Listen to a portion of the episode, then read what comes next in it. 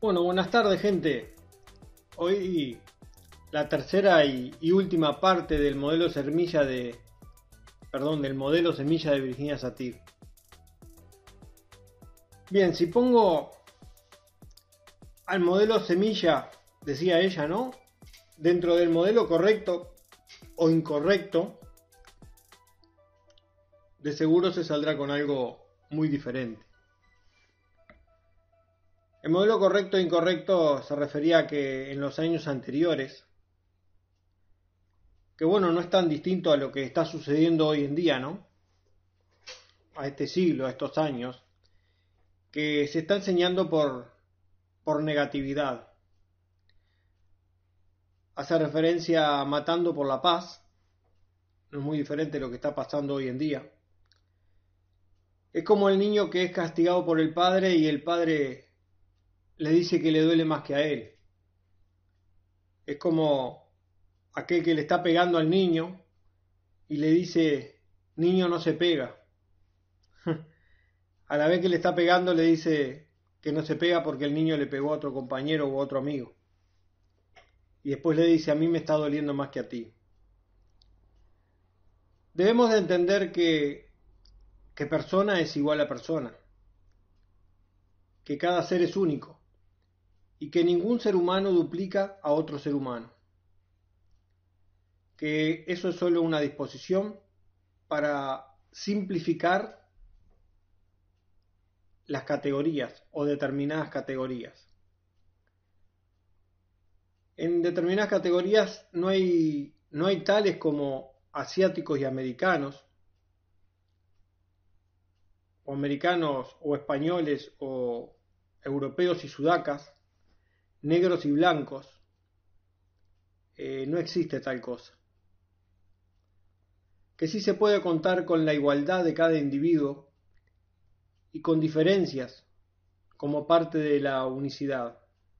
Somos iguales como individuos, sin embargo a la vez diferentes como partes de esta unicidad.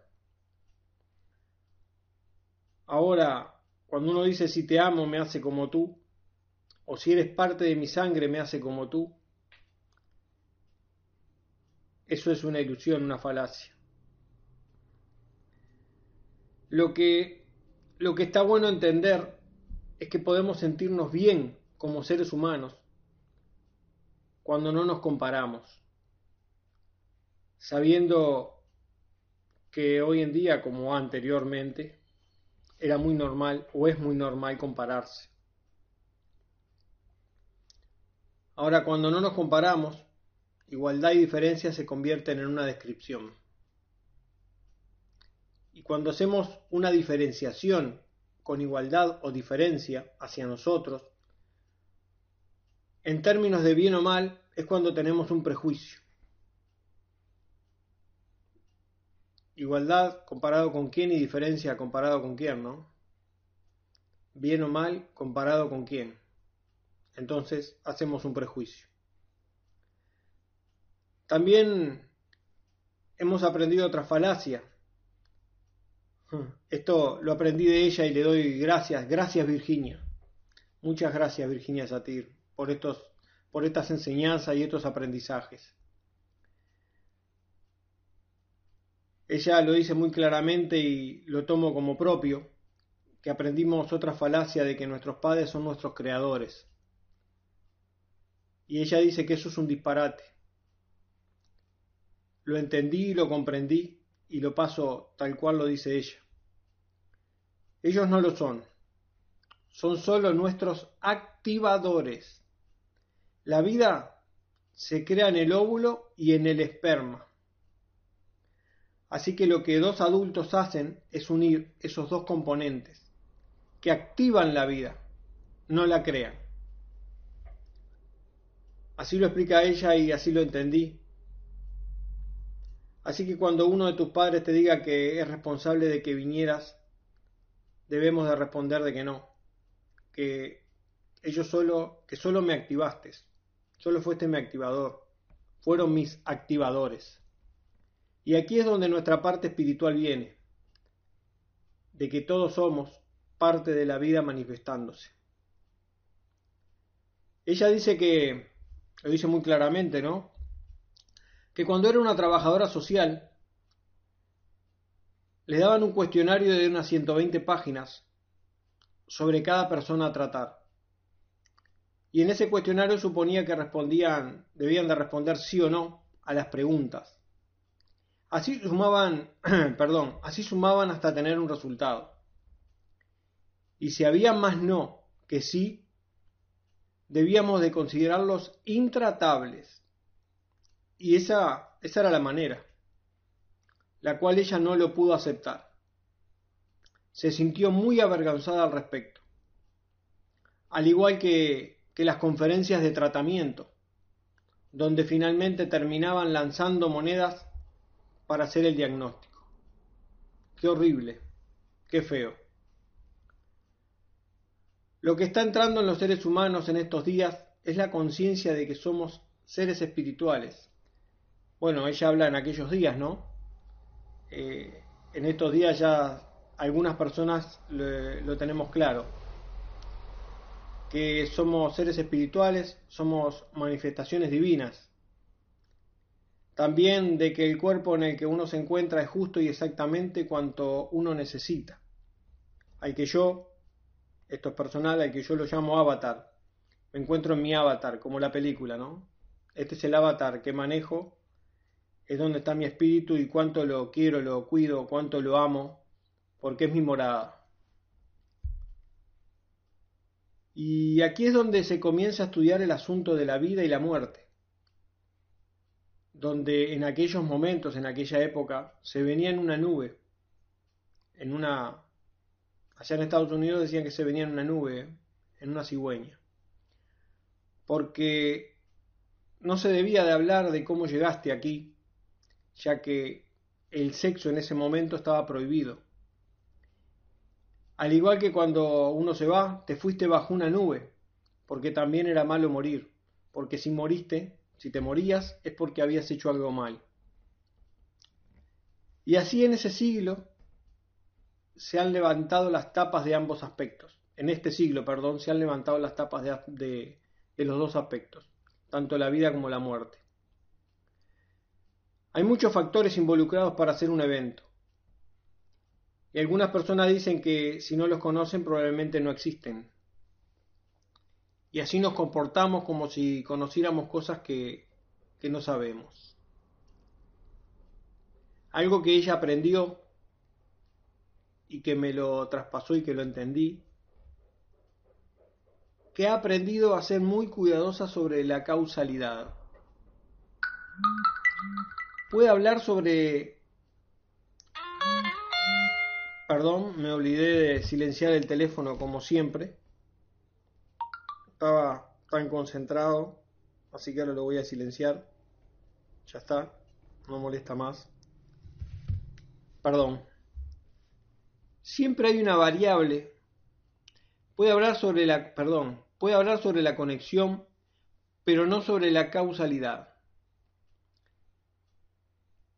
Y cuando le dicen que determinada cosa causa aquello y como lo que los plátanos que causan caderas rotas, debo de ser muy cuidadosa. Ella habla de los plátanos causan caderas rotas porque es una metáfora o es algo que sucedió, que ella lo contó en, en años anteriores, siglos anteriores, que una persona que fue, arrancó un plátano, una banana de un, de un árbol, la peló, tiró la cáscara, se comió la banana y había unas personas mirándolos y esa persona caminando pisó el plátano, se cayó y se quebró la cadera. Y aquel día quedó eso de que si comes un plátano, una banana, de seguro te quiebras la cadera. Y eso quedó por siglos.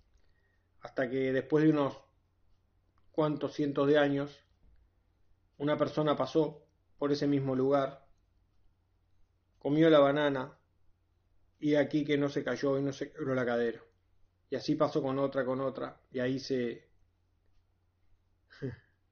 se cortó la, la metáfora, la idea esa, la, la creencia, la falsa creencia de que si comes plata no te quiebras la cadera. De ahí que ella dice que, que una cosa causaba otra, como la que los plátanos causan caderas rotas. Por eso dice que debe ser muy cuidadosa. Siempre hay una variable, una causa, una consecuencia. Así que cuando te digan que, que hay una causa, ella pide que tus sentidos fueran muy puntiagudos, que seas muy puntiagudo, que seas muy puntiagudo, muy exhaustivo, que, que hiles muy fino y que mires muy adentro, que, que, escarbes bien en el tema para, para desenredar esa madeja. Hay muchas eh, de las terapias Gestalt de análisis transaccional, casi toda la terapia familiar, dice ella, está basada de que un resultado fue a través de la asistencia, la interacción de todos los diferentes factores de uno sobre el otro, y la forma de verlos no es en términos de culpa o causa, si en la observación de cuanto esto pasa y eso pasa, y eso pasa y luego pasa. Es más como si uno se pusiera un sombrero de investigador y observara que A se mueve hacia B y B se mueve hacia C y se va a D, que está viendo a C que está haciendo esto. Y así es como hablamos. En lugar de esto causa eso.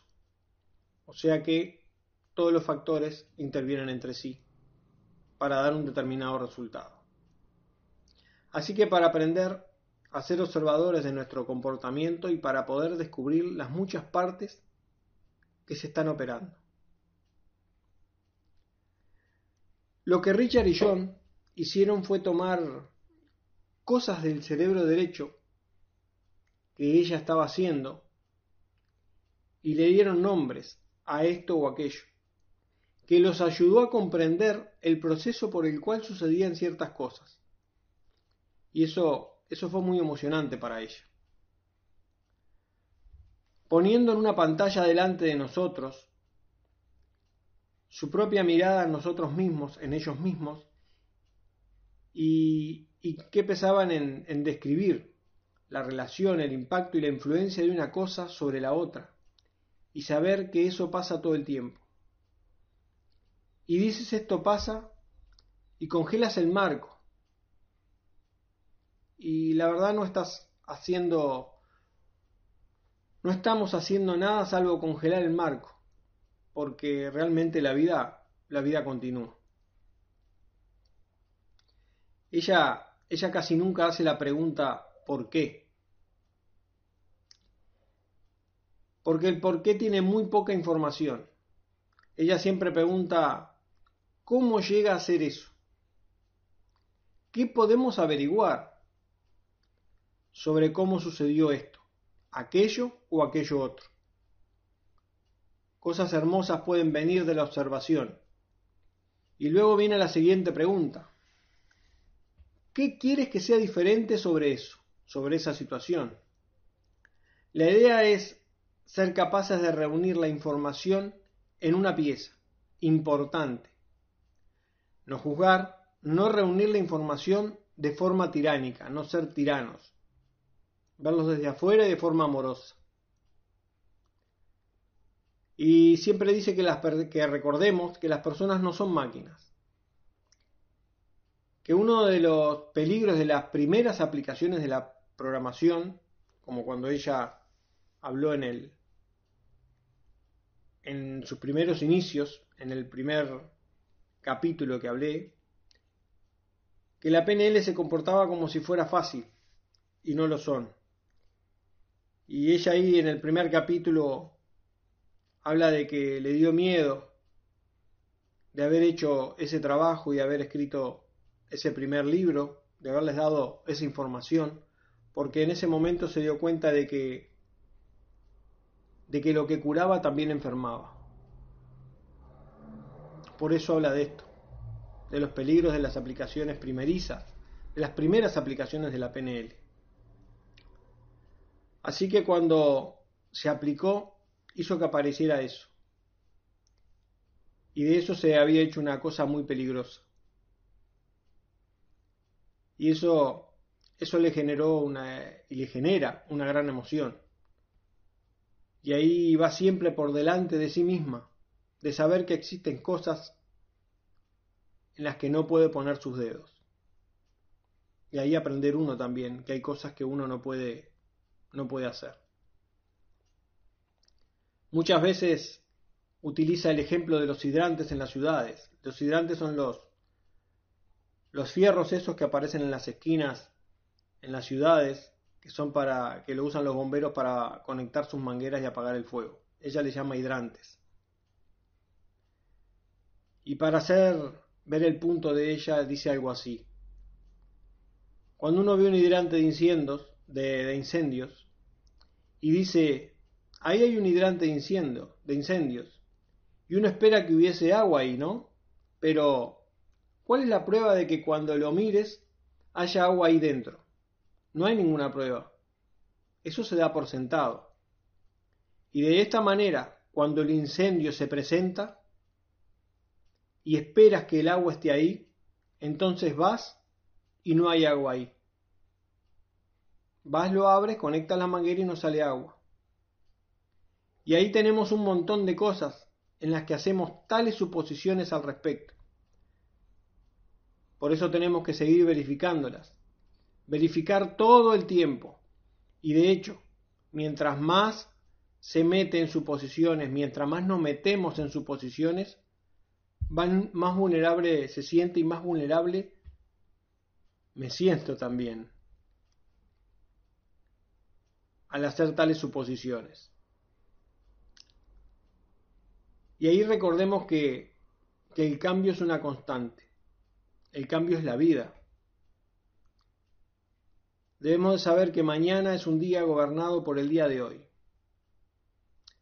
Cada cambio me pone en el siguiente momento de lo desconocido, pues no he estado ahí antes. Justo con cada paso en mi crecimiento, me pone lo desconocido. Lo que tomamos de lo desconocido es la libertad de inventar cuando llegamos a un nuevo lugar. Y ese es el trabajo más difícil que tengo. Ese es el trabajo más difícil que hay. Ayudar a la gente a ir más allá de lo desconocido ir a lo desconocido en lugar de estar con el status quo y poder entrar en lo desconocido. Y a ella le preguntan, ¿qué es lo que voy a hacer cuando llegue ahí, a ese nuevo lugar? Y ella dice, no tengo ni la más vaga idea, pero sí tengo algunas ideas. Cuando llegues ahí puedes respirar, puedes poner un pie, frente al otro, eso es una buena señal. Cosas simples. Lo que sí es interesante es que te conviertes en un estudiante de por vida. Cada nuevo segundo te hace un nuevo estudiante. Seguridad. Dentro de este marco está basada en la ambigüedad y el cambio. Lo estable, lo estable es que sabes que vas a cambiar y que la situación va a cambiar. Podrás tener lo mismo. Bueno, puedes intentarlo, dice ella. Como puede ser repetido. No se puede repetir, ya que hemos cambiado y el precio ha sido alto. Podrás hacer lo mismo, pero no va a ser lo mismo porque la situación ha cambiado. Tú ya has cambiado las personas han cambiado y todo el entorno y el contexto ha cambiado. Y el precio será alto. Hay dos palabras importantes para ella.